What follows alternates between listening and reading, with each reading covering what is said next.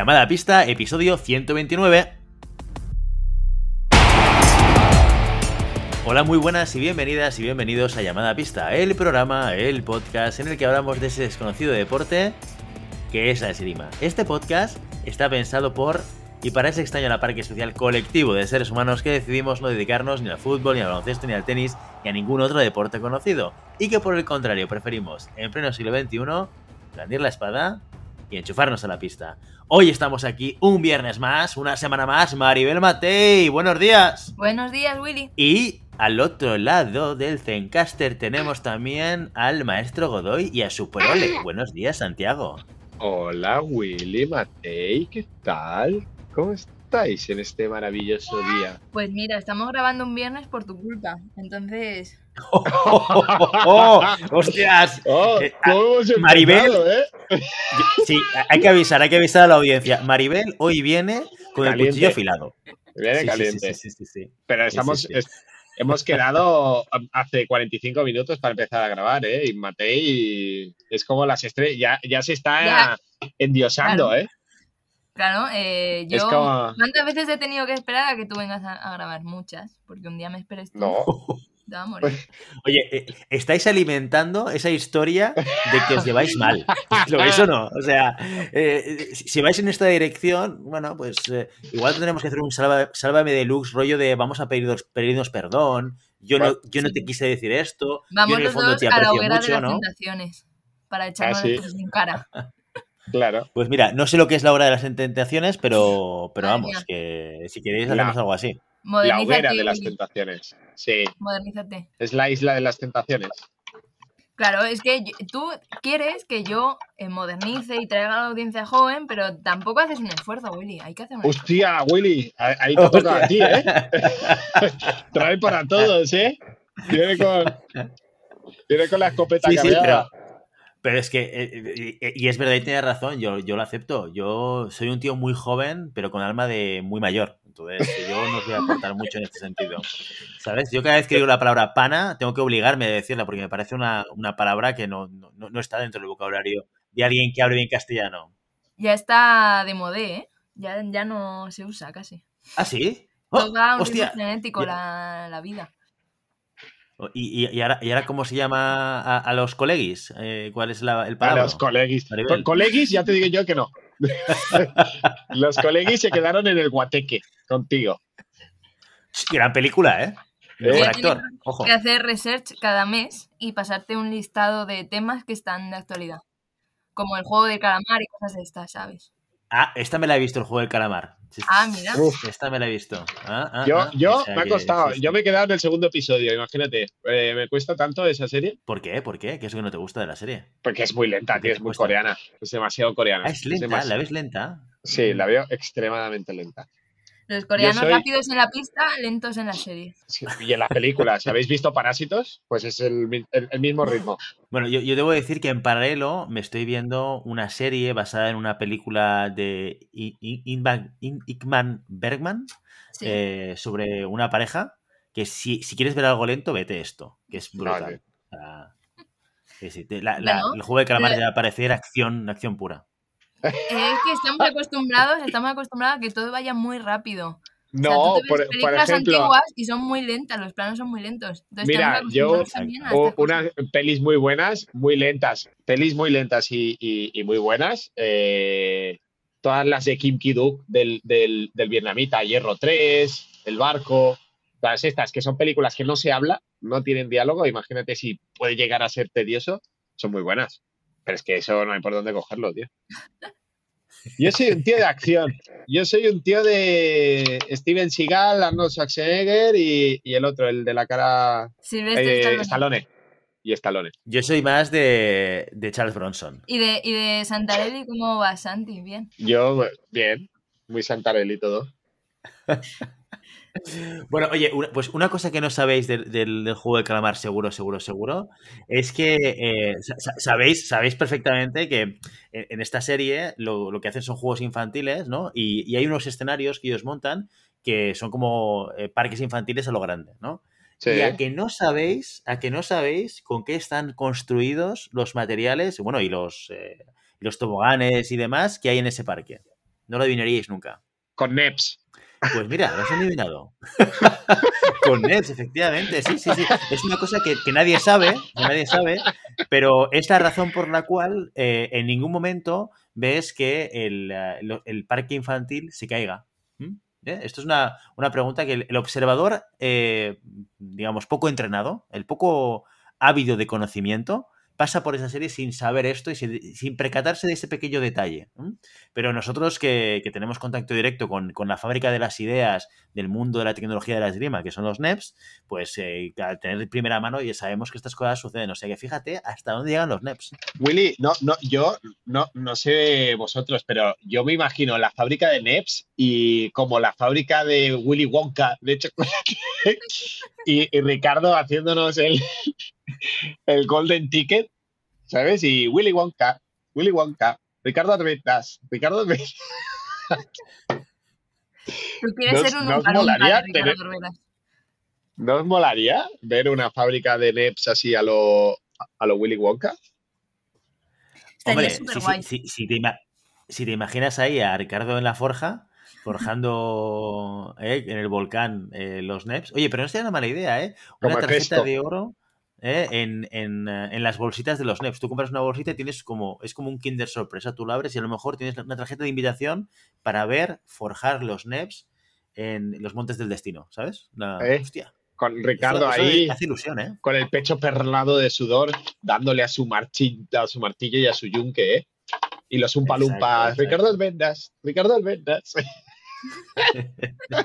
Exacto, pues Ricardo Alveras y los NEPs, ya lo sabéis, patrocinador de llamada a pista, lo fueron en la temporada 3, lo son en la temporada 4, quizás lo serán en la temporada 5 también, ya lo veremos. Por ahora nos van a acompañar durante toda esta temporada, capítulo a capítulo, semana a semana, como también pueden acompañar a tu punta, si haces florete o sable, si es que no quieres perder la punta durante un asalto y una competición. Esto siempre lo decimos, esto es fundamental. Sable, el sable no. Willy. Florete o espada, gracias. ¿He, he dicho sable? Has dicho He sable. dicho sí. sable.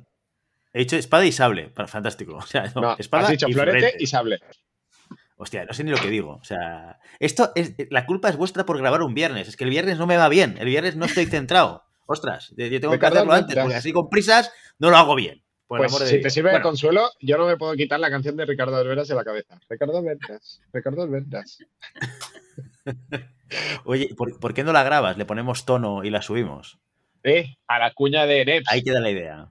¿Eh? Oye, poca broma. Venga, va. Si tú me lo grabas en audio, yo te hago un montaje con música. ¿eh? Dale, y lo ponemos dale como ¿vale? Dale, Bueno, duro. los NEPs, si queréis comprar estos tornillos maravillosos que te van a cambiar la vida y la existencia, lo puedes hacer en la página web de los NEPs, en fencingfan.com o en tu distribuidor favorito, que ya están, ya, bueno, si no, si no están en tu distribuidor, igual te dirás cambiar de distribuidor. Ahí, ahí te lo dejo, ahí te lo dejo. Oye, y, eh, y vamos a ir avanzando, que luego hay gente que se nos queja de que Haciendo amigos. Ah, hay gente que se nos queja de que estamos mucho en la introducción. Hay que ir tirando millas. Otra cosa muy importante que tenemos que decir antes de entrar en el contenido y, y en, la, y en la parte interesante de este podcast, que es hablar de los mecenas. Maribel Matei, este es tu terreno, este es tu zona, es- esta es tu, tu, ah, este es tu momento. Matei, cuéntanos qué son los mecenas y, y a, qué, a qué se pueden dedicar en llamada pista. Pues los mecenas en verdad se pueden dedicar a lo que quieran. ¿Por qué? Porque en el momento en que tú te haces mecenas, aparte de decir tu nombre, apellidos en el primer programa que nos das ese apoyo económico para que podamos seguir semana tras semana aquí, también puedes mandar un audio y te lo publicamos. Esto lo está utilizando muy poca gente y me parece mal porque verdaderamente puedes decir lo que quieras y te lo publicamos.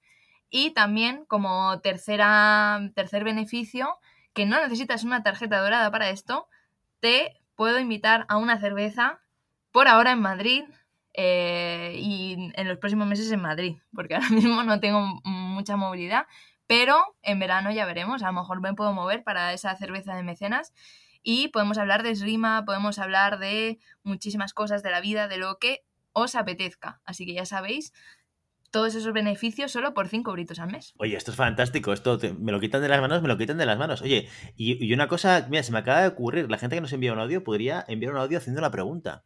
¿Queréis saber algo más sobre Maribel Matei? ¿Algún secreto oscuro de Oh. Santiago Godoy? Y sobre Willy, como yo, como yo edito y dirijo, pues lo manipulo todo. ¿eh? O sea que aquí no me preguntéis nada. Pero de los demás, oye, mira, si queréis saber algo, podéis hacer una pregunta picantilla. Yo soy pura luz. Yo no estamos tengo, hablando, estamos abriendo puertas. Estamos abriendo puertas que luego cuesta mucho cerradas, Willy. Ten cuidado. Exacto, estamos abriendo puertas que no queremos cerrar. ¿eh? Yo, por lo menos, está bien, oye, ¿por qué no? Que la gente eh, transparencia, transparencia, comunicación, claro que sí, oye, que participen del programa, oye, y si pueden hacer alguna pregunta, que, que pongan en jaque a algún invitado de la, ah. del programa, ¿por qué no? Si las hago yo, si las hago yo ya es un problema, ¿eh? Me voy a hacer, me voy a hacer mecenas. No, es que ya perdería pasta incluso haciendo Una cosa es no ganar y otra cosa es perder dinero. O sea, nada, nada me quedo sin mis preguntas picantonas. Exacto. E, esto es lo que te convierte en un, en un economista de pro, Santi. Ya estás perdiendo dinero en estos momentos. O sea, el hecho de que dediques tiempo sin cobrarlo se le llama perder dinero también. ¿eh? Sí, no, eso, eso mi mujer lo, lo, supo desde el primer día. No, no, tu mujer, vamos. Eh, sí, sí. Mi mujer lo tenía muy claro, muy claro. Bueno, oye, pues eh, ya lo sabéis, si queréis saber más sobre los mecenas, si queréis apuntaros, esto está todo enlazado en, la página web, en el menú principal hay un apartado que pone mecenas, le dais ahí, tenemos un texto fantástico que explica todos los detalles del mecenazgo y cómo, cómo apuntarse. Y animaros, animaros porque porque ahora sí, en serio, nos ayuda esto muchísimo a poder seguir planteando el proyecto de comunicación que es llamada pista, que ya veis que cada vez va creciendo. Oye, este fin de semana pasado estuvimos comentando directo. Este fin de semana volveremos otra vez a competiciones, a comentar en directo eh, el TNR M17 que se celebra eh, en, en Medina del Campo. Y, eh, y en parte podemos hacer este tipo de cosas gracias a vosotros. Así que muchísimas gracias por vuestro apoyo. Y ahora sí, ahora ya vamos al contenido del día de hoy y vamos a empezar pues por donde se tienen que empezar las cosas, que son por las noticias de la semana.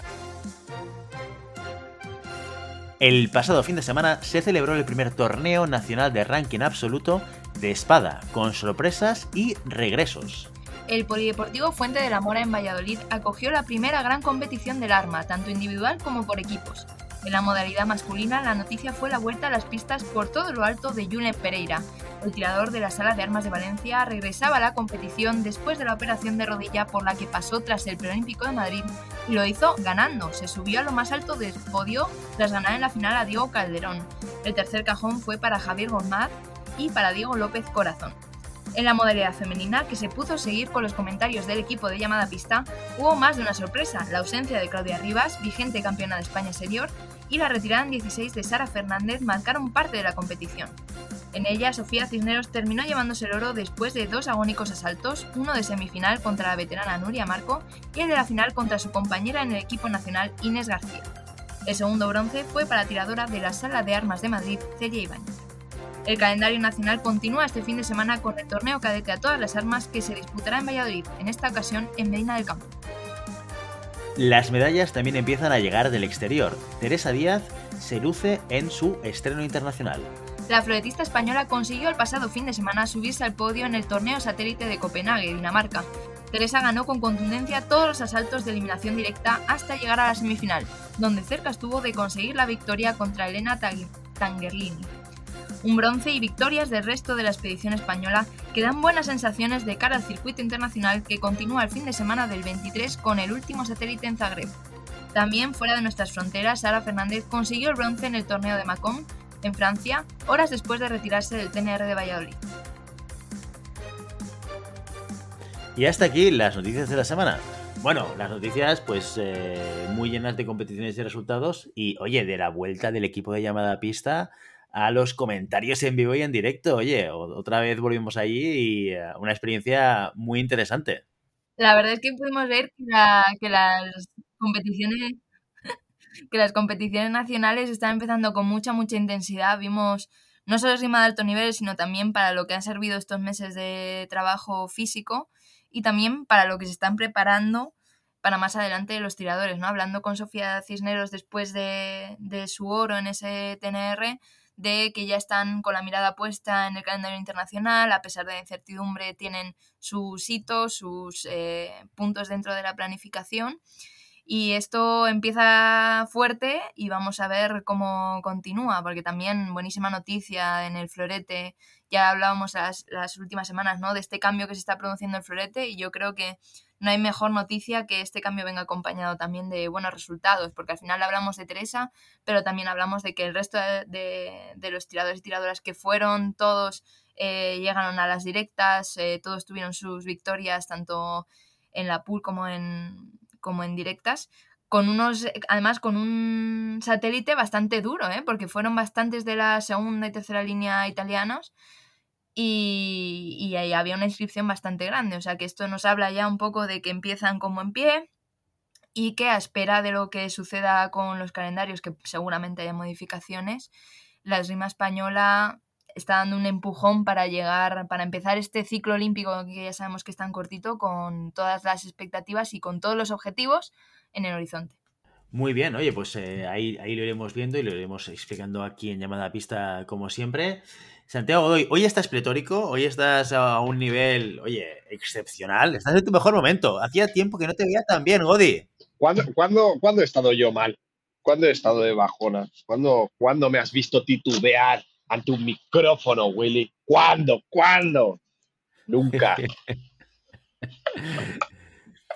Eh, vale, sí, puede ser. No sé, tendría que tirar de histórico. 129 programas dan para mucho. Alguno habrá por ahí, ¿eh? Que habrás estado de bajona, pero, pero, yo, yo, yo, tira de meroteca, va, tira, bien. tira, de meroteca, tira, tira, te reto. Suficientemente curro tengo yo como, como, para como para empezar a, a, volver a escuchar eh, los episodios de llamada a pista. Joder, que son muchos, son muchas horas, ¿eh? son días, ¿eh? Son días esto. Oye, eh, dime una cosa, dime una cosa, porque hoy no traemos invitado que, esta temporada 4 ha sido uno de, los, uno de los protagonismos de esta, de esta nueva temporada 4 llamada Pistas que estamos trayendo. Es una indirecta como Matei.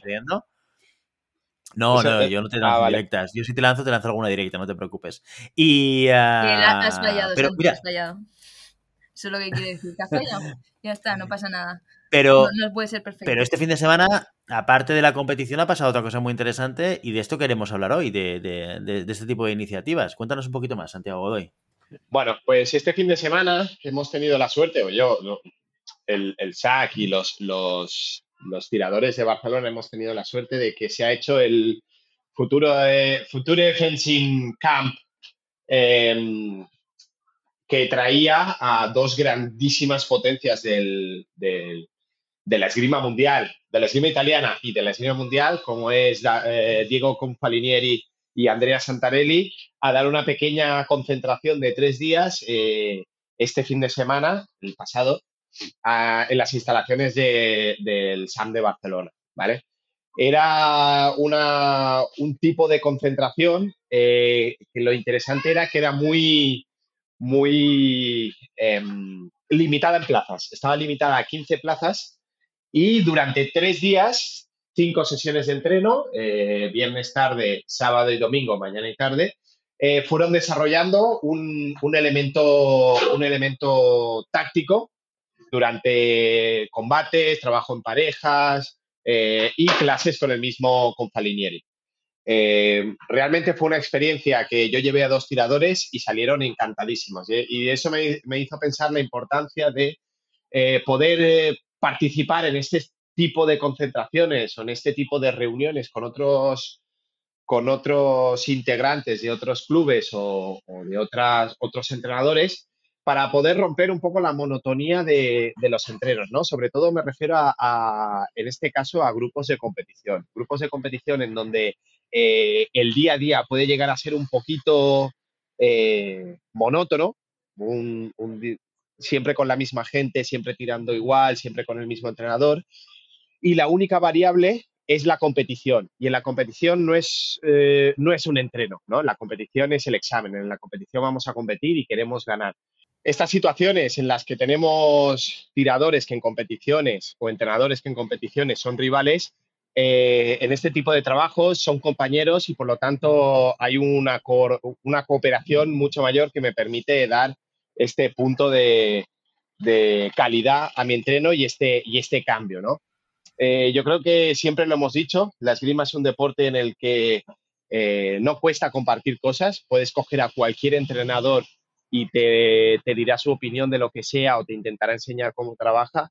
Y eso es importante que los chavales lo entiendan también, ¿no? Que hay eh, tantos puntos de vista de la esgrima como personas practican esgrima. Entonces, no está mal el hecho de poder de tanto en tanto mm, entrenar o, que te expliquen otra manera de ver la esgrima y que esto amplíe un poquito tu, tu, idea o tu, tu vista de la, del trabajo técnico-táctico. Bueno, no tanto técnico como, como comentó el, em, el seleccionador de Florete, sino más táctico, ¿no? Este manera de entender las cosas, maneras de, de trabajar las cosas, cómo se mueve en la pista, una idea táctica de ataque se puede entender de varias maneras, una idea táctica de defensa se puede entender de varias maneras. Si solo entrenamos con un entrenador, solo entenderemos una de las maneras. Y entendiendo que en, en esgrima, mm, cuanto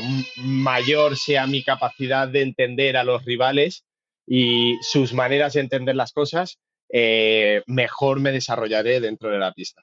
Esto es interesante porque yo recuerdo de tiradora ir a concentraciones nacionales y yo creo que se ha dado un salto de lo que hacíamos antes, o por lo menos me da esa impresión, ¿no? Al hablar con, pues a escuchar hablar a Santi o hablar con gente que va a concentraciones nacionales e internacionales ahora, que hemos dado un salto de antes a lo mejor lo único que hacíamos era tirar con gente distinta, ¿no? Hacíamos pools con, con gente de mm, Cataluña, con gente de Andalucía, con gente de Galicia, ¿no? Y era solo tirar. Eh, entonces ahora yo creo que se ha dado un salto hacia la cooperación, eh, ya no solo entre tiradores, sino también entre entrenadores, ¿no? Porque se lo, os lo comentaba antes, yo he tenido la suerte de poder ir eh, con Alberto Pascual a, el fin de semana pasado también a una concentración que hacen de vez en cuando entrenadores italianos con eh, perdón, con entrenadores italianos, con entrenadores de aquí, como alumna, pero a pesar de eso, pues al final es una cooperación entre entrenadores de distintas maneras, o sea, ellos te enseñan la forma en la que ellos trabajan, eh, cómo eh, ya no es solo evolución táctica de los tiradores, pero al final los alumnos y alumnas vamos allí un poco de para probar y demás, pero de los entrenadores de cómo trabajan las cosas hasta llegar a, a un tocado, ¿no? A una acción cómo se elabora tácticamente y cómo enseñan ellos la progresión táctica para llegar a lo que quieren, ¿no? Entonces es eh, muy enriquecedor para todos, porque yo como alumna aprendí muchísimo, di clase con gente con la que no suelo dar clase y al final ves estilos distintos de llegar al mismo punto. Y creo que se ha evolucionado mucho en esa manera de ver las concentraciones como eh, simplemente tirar con gente con la que te vas a encontrar una competición, que tiene su gracia también, ¿no? Al final eh, no es lo mismo, no, teníamos nunca un punto de encuentro más que la competición con gente de Cataluña. Entonces esas concentraciones, pues yo tiraba con gente del SAM, que solo tiraban competiciones y ves lo que hacen, ves cómo trabajan con más calma, pero al final no era cooperativo, o sea, ellos no, no, no aprendías más que tirar contra ellos. Y ahora las concentraciones sirven, son mucho más completas, ya no es solo tirar, es eh, dar clase, es eh, ejercicios por parejas, es ejercicios eh, físicos, es desplazamientos y eso también te enseña no solo como alumno, sino también como entrenador y como entrenador a mí me sirvió mucho para ver cómo otras personas entienden eh, una esgrima que yo ya daba por sentada, ¿no? Yo enseño de esta manera, pero a ver cómo lo hacen los otros y es muy, muy enriquecedor y estoy hablando de una concentración en la que éramos muy, muy poquitos. Si esto se, amplía y yo creo que hay interés ¿no? en que cada vez sean más frecuentes concentraciones. he estado mirando los del equipo nacional de florete, se va esta semana a Roma. Eh, cada vez es más frecuente que los equipos nacionales se vayan a otros países de concentración, pero también es más frecuente que dentro de nuestras fronteras haya campus, haya campamentos como, como este que también se hace en Italia en el que va gente de todos los países. Entonces, esta era de la información y del conocimiento que ha llegado un poquito más tarde a la rima nos está enriqueciendo mucho porque estamos aplicando cosas de otras escuelas o creando nuestra propia escuela a partir de elementos de, otros entrenadores y de otros clubes. Y creo que es el, en Florete por lo menos es eh, genial, porque yo creo que en Espada esto se lleva trabajando más tiempo, pero en Florete, y lo decía Papale, que esa cooperación es lo que nos hace falta para crear realmente una, un florete nacional que trabaje con el mismo lenguaje, que trabaje con el mismo objetivo de, de hacer crecer la esgrima. Y las concentraciones ayudan muchísimo a este objetivo. Sobre todo entender una cosa, que al igual que competiciones, al igual que tiradores, eh, existen niveles de, concentraciones. No hace falta eh, tener a Andrea Santarelli y a, Diego Confalinieri eh, en una concentración.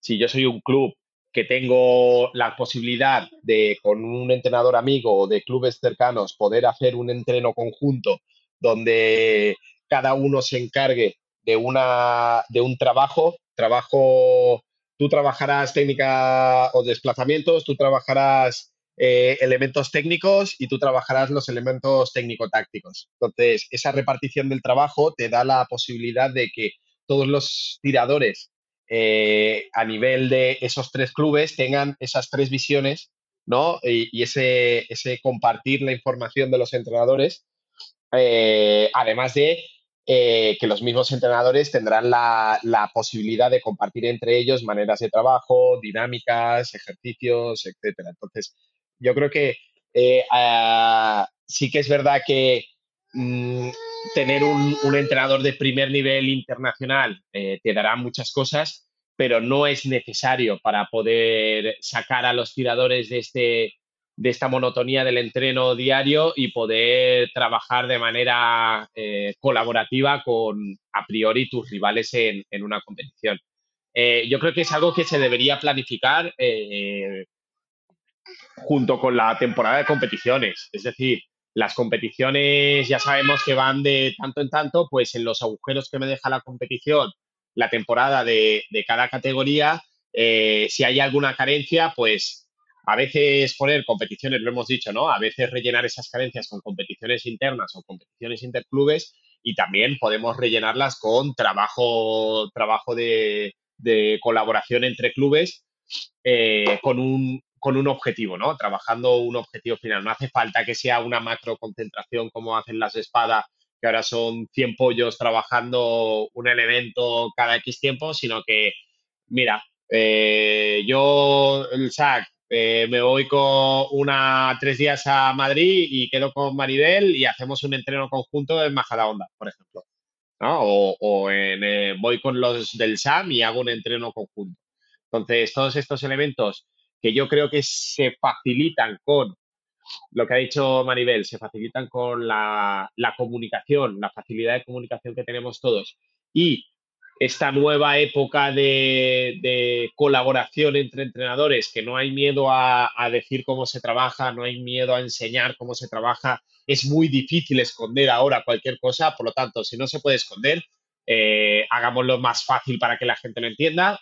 Y eso es hay un efecto rebote, ¿no? Si yo eh, invierto mi tiempo en intentar quedar con los demás, los demás invertirán su tiempo en intentar quedar conmigo. Y eso solo se va a traducir en una mejora eh, dentro de mis conocimientos esgrimísticos y una mejora en mis alumnos, porque tienen la capacidad de poder romper esa monotonía y sobre todo ver diferentes puntos de vista, diferentes trabajos y poder tirar con diferente gente que no sea la del día a día de la sala. Oye, Santi, me, interesa mucho saber, eh, y lo decías antes, eh, este fin de semana justamente te has ido con dos personas de tu club a, esta concentración organizada en Barcelona con Santarelli y nos comentabas que los chicos cuando volvieron estaban, vamos, eh, hiper motivados, ¿no? O revolucionados por lo que había pasado. Cuéntanos, esa parte del beneficio también, ¿no? De alguna manera también eh, eh, no solamente es el poder tener acceso a un conocimiento diferente, a conocer a, ese referente eh, de manera directa, ¿no? Y poder hablar con él y que te pueda explicar cosas. ¿Qué es lo que hace también que, se dé este revulsivo y que la gente realmente le pueda pasar como le ha pasado a tus chicos? Mira, yo lo pongo como, en, este caso sería como, como un jugador de fútbol entrenar con Cristiano Ronaldo, con Messi o con Mbappé, ¿sabes? Con un primer nivel de su deporte. Siempre estamos hablando, y, ya sabéis que aquí hemos potenciado mucho, y yo personalmente, el, tema de referentes, ¿no? El referente deportivo como elemento motivacional ¿no? Como aspiración a seguir, como objetivo a batir.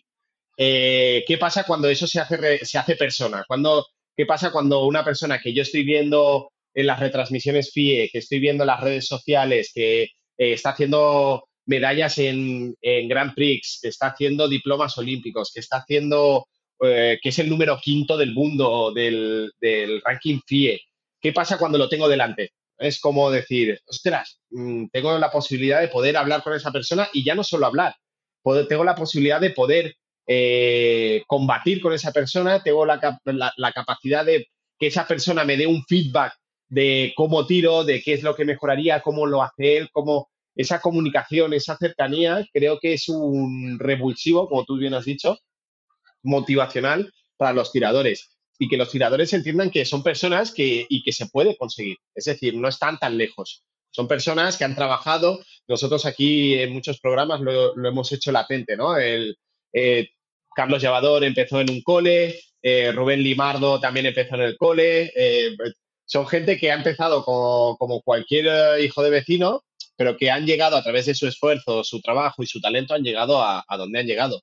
Y no es excluyente de, ningún, de ninguna manera. Entonces, cuando yo tengo ese, esa persona que me puede dar ese feedback a la cual yo admiro, a la cual yo respeto, a la cual yo quiero parecerme, porque al final eh, sobre todo además en, la escuela italiana que la estamos tomando como, referente, eh, esa, escuela que yo intento adaptar cosas, esa escuela que yo intento eh, trabajar como ellos piensan y tener un máximo referente de esa escuela que me diga los inputs o me diga cómo mejorarlo, ya no solo, no solo Andrea Santanelli, que es la cara visible, pero yo creo que con Falinieri eh, tiene muchísimos más eh, eh, resultados a nivel deportivo y como entrenador es, la, es la bomba. Entonces, tanto Andrea Santarelli como tirador, como con Falinieri como entrenador, eso, ese elemento, esa combinación que me diga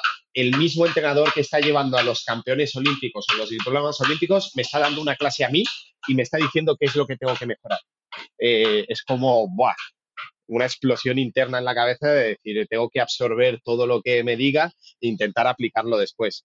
Y eso es lo que ha pasado ahora con, mis alumnos. Han venido con, ese, con esa motivación extra, ¿no? Con esas ganas de seguir aprendiendo, con esas ganas de seguir trabajando lo que les han enseñado y con la idea de, oye, mm, he podido tirar con el número quinto del mundo y me he quedado a un tocado de ganarle. Sí, es, eh, eso también es motivación, eso también es saber hacer y eso también es gasolina para que puedan aguantar una temporada tan larga como puede ser la de esgrima. Oye, ¿y cómo te enteras de todas estas cosas? Porque al final lo del Future Camp, eh, bueno, yo me enteré a través de, Ricardo Alveras, de, de, nuestro patrocinador, que nos lo comentó porque él estaba involucrado. Yo, de hecho, nunca había participado, de hecho, nunca había participado y nunca he participado en un evento de estos, pero me parece algo muy interesante. Y si realmente queremos tener una estrategia en la cual podamos integrar este tipo de concentraciones como parte de una preparación de temporada, eh, a mí la, pregunta que me viene a la cabeza es: ¿cómo me puedo enterar de, de dónde, cuándo y cómo se hacen este tipo de cosas? Yo te digo, esto es algo que se hace desde hace mucho tiempo en Europa. En España no lo teníamos muy interiorizado pero yo desde que era tirador tenía compañeros que se iban, por ejemplo, coincidía mucho con las, em, las temporadas de, de, verano, ¿sí? Que no hay temporadas, que los clubes se abren un poquito más, etc.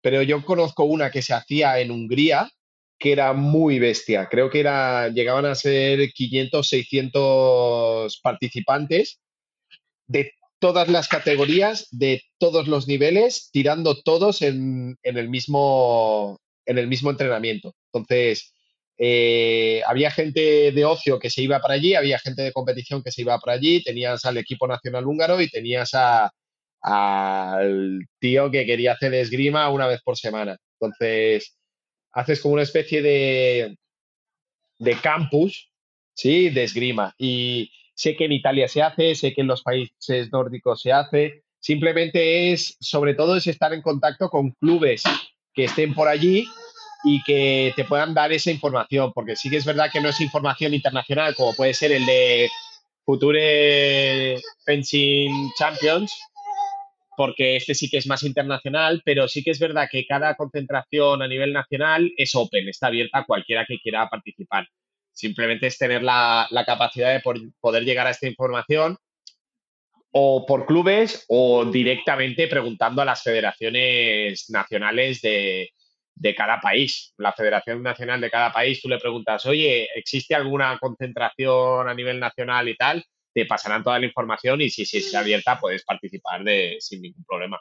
Existe desde hace mucho tiempo, lo que ahora sí que es verdad que se ha movido cierto tipo de concentraciones como, como estas que hemos ido, ¿no? De tiradores de primer nivel, entrenadores de primer nivel y eh, grupos muy reducidos, en donde lo que se busca es la calidad y no la cantidad de tiradores, que también me parece que es un buen, un buen método para poder trabajar. Yo creo que un grupo de 15, teniendo en cuenta que aquí en, el de Barcelona vinieron, vino un, entrenador, un tirador alemán, un polaco, un italiano, había un francés y todos los demás eran, eran españoles. Entonces, bueno, eh, hay gente que se mueve, hay gente que lo busca eh, me interesa el italiano, pero este lo hace un inglés, no me interesa el inglés, pero este lo hace un francés, bueno, el francés tampoco, pero si lo hace un húngaro sí que me interesa. Si te mueves, lo puedes conseguir. Un, elemento adicional que deberíamos o podríamos tener como oportunidad para hacer planificación de temporada, como pueden ser los campamentos, concentraciones, los campus, eh, o los campamentos que se, organizan en, diferentes eh, sitios o clubs, que también, oye, lo que tú decías, Santi, esto también puede ser mucho más casero, ¿eh? que es levantar el teléfono, hablar con uno o dos clubs y montar una concentración entre, entre varios clubs. O sea, no hace falta que sea un evento organizado por una federación. ¿eh? Sí, sí, y tanto. Y, y realmente puedes sacar el mismo provecho porque sí que es verdad que lo que puede pasar es, si yo tengo un Diego Confalinieri, quizás eh, todo el trabajo que quiere hacer con Falinieri, con mi alumno, que no puede llegar a tener o el nivel o la experiencia necesaria, se pierde, se pierde un poco, ¿no? Entonces, quizás un, un, entrenador eh, mucho más llano, por, por, suena mal, pero un entrenador mucho más, eh, más nacional o más autonómico, quizás consigue el mismo trabajo o más por el tema de comunicación, por el tema de nivel, por el tema de afinidad, cercanía, por el tema idioma también muchas veces, eh, que un, entrenador del equipo italiano. Entonces, bueno, simplemente es, hay de todo. ¿eh? Mm, no digo que no, no funcione, pero también es verdad que no hace falta tener a un entrenador de un equipo nacional, sino que tres entrenadores bien avenidos y con ganas de trabajar eh, lo pueden hacer perfectamente también. Y a nivel entrenador, Santi, eh, por curiosidad, eh, ¿cómo has leído lo que han podido comentar los, el entrenador italiano? ¿Habéis comentado algo entre los entrenadores que llevabais allí? tiradores, ¿cómo ha sido a nivel de entrenamiento? Si ha cambiado algo tu forma de, ver el trabajo, la esgrima. Mm, mira, yo he tenido una, em, yo soy muy respetuoso en, este sentido. Es decir, yo con Diego lo cogí cuando acaba el, cuando ellos están entrenando, están entrenando. Entonces, en el momento que acaba el, el, entreno, aprovecho y, y, pregunto cosas. Pregunto de cómo trabajan elementos tácticos, cómo trabajan una sesión, qué organización tienen, todo esto. Pero sí que es verdad que eh, es un, hay, hay que diferenciar concentraciones para tiradores y concentraciones para entrenadores y tiradores. Por ejemplo, esta concentración, el, único entrenador era yo. Entonces, mi papel ahí era simplemente de, acompañamiento.